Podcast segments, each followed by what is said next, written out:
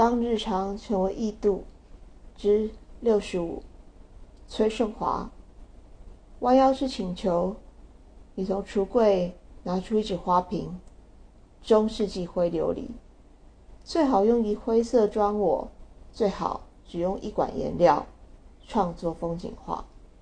画框内一名裸体妇人手持一颗糖渍苹果，此景名唤塞上。那不是你最好的作品。